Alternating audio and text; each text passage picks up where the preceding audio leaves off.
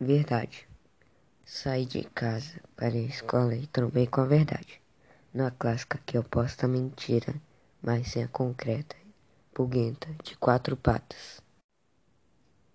Todo lugar que voltei, todos desse bairro conhecem, mas a ignoram, para manter suas visões de vida mais felizes. Algo dali estava errado. Como podemos ignorá-la? A verdade sempre esteve lá para alguns, ela incomoda, para outros, ela machuca. Minha mãe diz que ela precisa ser acolhida e que ninguém desse bairro é totalmente honesto. Reparei que ela falava das duas verdades, mas não entendi o porquê os vizinhos serem desse jeito. Assim que olhei para a janela, estava lá, deitada como se esperasse alguém. Ouvi minha mãe conversar com sua amiga. Algo a incomodava. Prestei atenção e a amiga falava de um jeito meio estranho, como se inventasse na hora.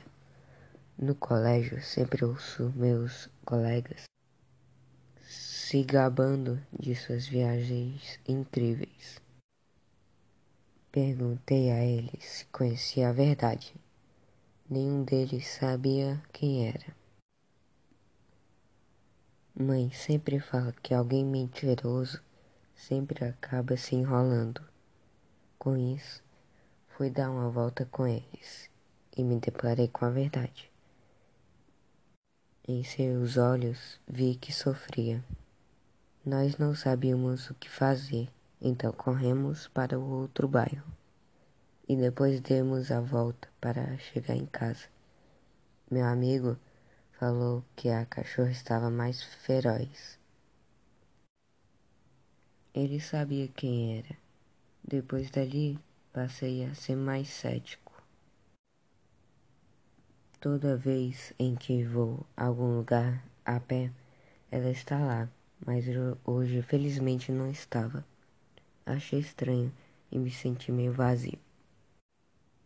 Eu estava em um bairro vizinho e encontrei ela. Os moradores desse bairro não se acostumaram em chamar a carrocinha. Mãe foi ao canil e adotou uma surpresa com a sua nova identidade de cachorro doméstico. Passaram a acostumar com a verdade e comecei a selecionar os amigos mais honestos.